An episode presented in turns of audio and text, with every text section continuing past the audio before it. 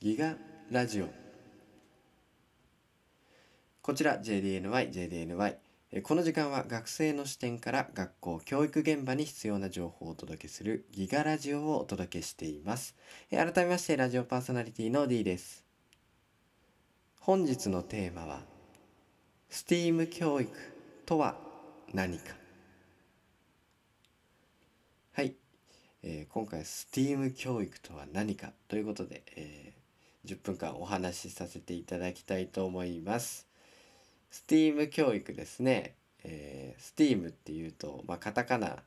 なんですけど、えー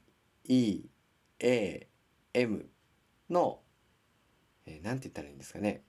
それを読んだものが STEAM で STEAM 教育というものになります。こういったこと、まあありますよね。例えばなんですけど、一番最初に放送局名を言う、放送コードを言う JDNY。まあ、こちら JDNY、JDNY って、えーパーソナリティの D がいつも一番最初に言うんですけど、こちらもまあ頭文字を取ってるわけであって、えー J の部分はジャパン、日本ですね。で D の部分は、えーもう皆様に、えーお任せ、あの、ご想像にお任せします。まあ、あの、大学生とか、まあ、更衣室でわかると思うんですけど、男子とかだったりしますね。で、NY は、まあ、もうこれは、まあ、皆様考察していただければなというところなんですけど、そういった頭文字を取って、こう、JDNY という、えー放送コード、放送局番になってるわけです。STEAM 教育も同じようにですね、えーそういった形を取られてます。ではじゃあ早速 STEAM の頭文字って何に当たるものなのっていうところだと思います。え S の部分はサイエンス、えー日本語で言うと科学ですね。で T の部分がテクノロジー、えー技術の部分ですね。えーエンジニアリングあ E の部分がエンジニアリングえー工学ですね。A がアーツ、えー芸術の部分になります。で、最後の M が、えーマスマティクス、えー数学の部分にあたります。この5つの分野を、えー総称してというか、え5つの分野の、えー頭文字を取って作られた造語になります。えーこちらの STEAM 教育えー日本では、えー2019年の教育再生実行会議提言でソサエティ5.0で求められる力と教育の在り方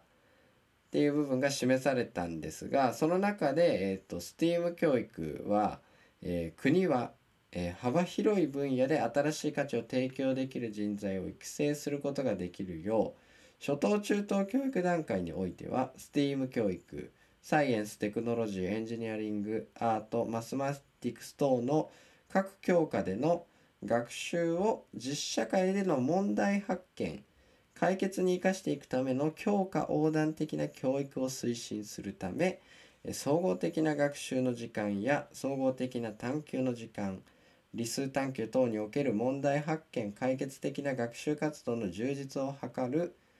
えその際各発達段階においてレポートや論文等の形式で課題を分析し論理立てて主張をまとめることも有効である。そのため国はカリキュラムマネジメントの視点を踏まえ人材活用も含め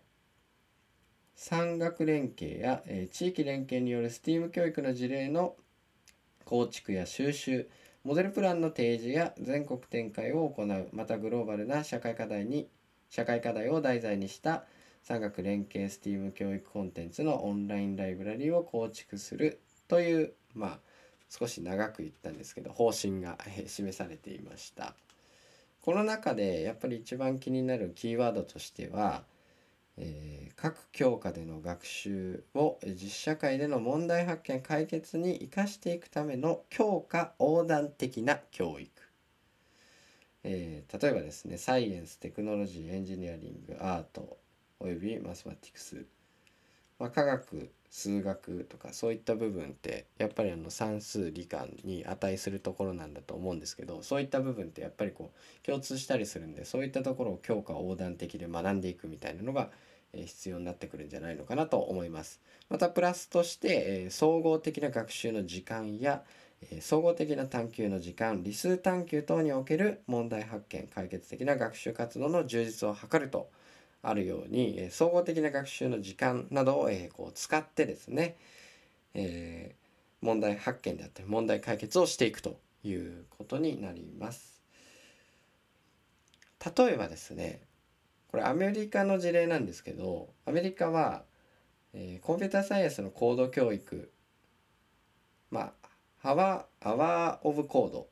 などが、えー、行われているということになっているんですがアワーオブコードって、まあ、聞く人は、まあ、聞く人というか聞いたことある人は聞いたことあるのかなと思います。えっと、プログラミング教育の部分でですね、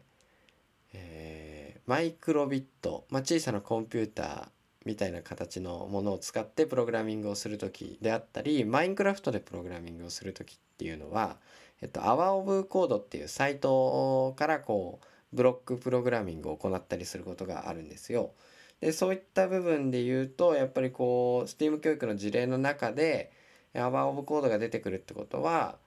まあ、プログラミング教育とも関連して、えっと、行うことができるのかなと思います。まあ、総合的な学習の時間であれば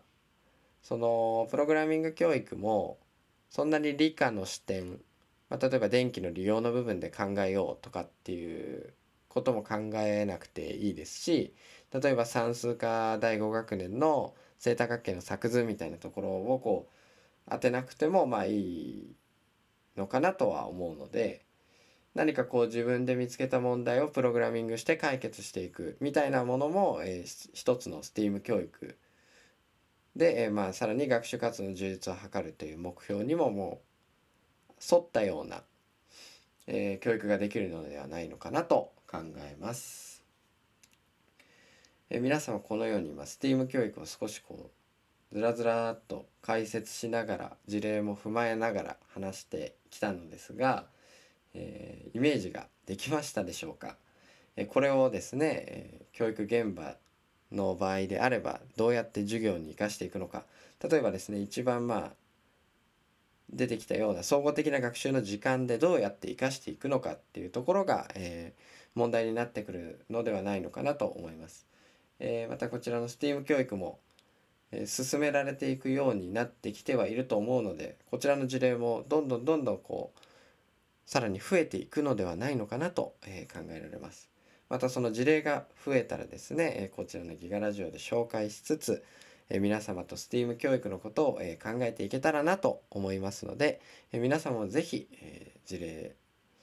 え取り組みを、え取り組みであったり事例など紹介していただければなと思いますので、是非ともそのような取り組みを行っていったらいいと思います。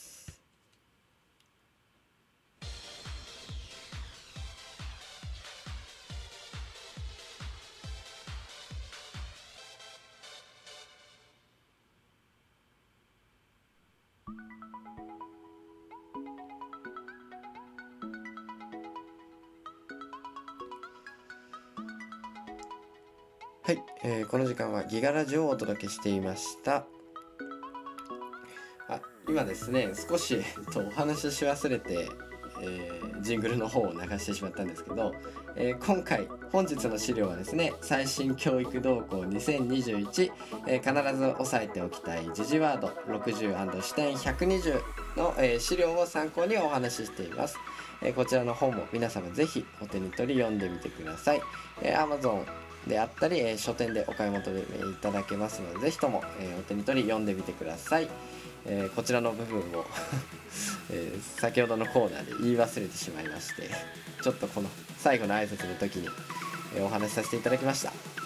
え、本日のテーマは STEAM 教育とは何かということで、え、STEAM 教育そもそも STEAM という言葉がどんな造語なのかという説明をしつつ、え、STEAM 教育の事例えー、キーワードみたいな部分を、えー、こう引っ張り出してお話しさせていただきました。皆様 STEAM 教育どのようにお考えでしょうか、えー、たくさんの事例が、え増えていくことを、えパーソナリティの D は願っておりますので、えー、ぜひとも取り組みを頑張っていけたらなと思います、え皆様のお便りを募集しております。ギガラジオサイトメッセージコーナーより、え、皆様のご感想ご質問を募集していますのでぜひそちらの方もご活用してください、えー、感想だけ送るメッセージフォームなんていうのもございますのでそちらで、えー、感想だけ送っていただければ、えー、D の励みにもなりますのでぜひともよろしくお願いいたします。それでは皆さんまた次回お会いしましょう。バイバーイ。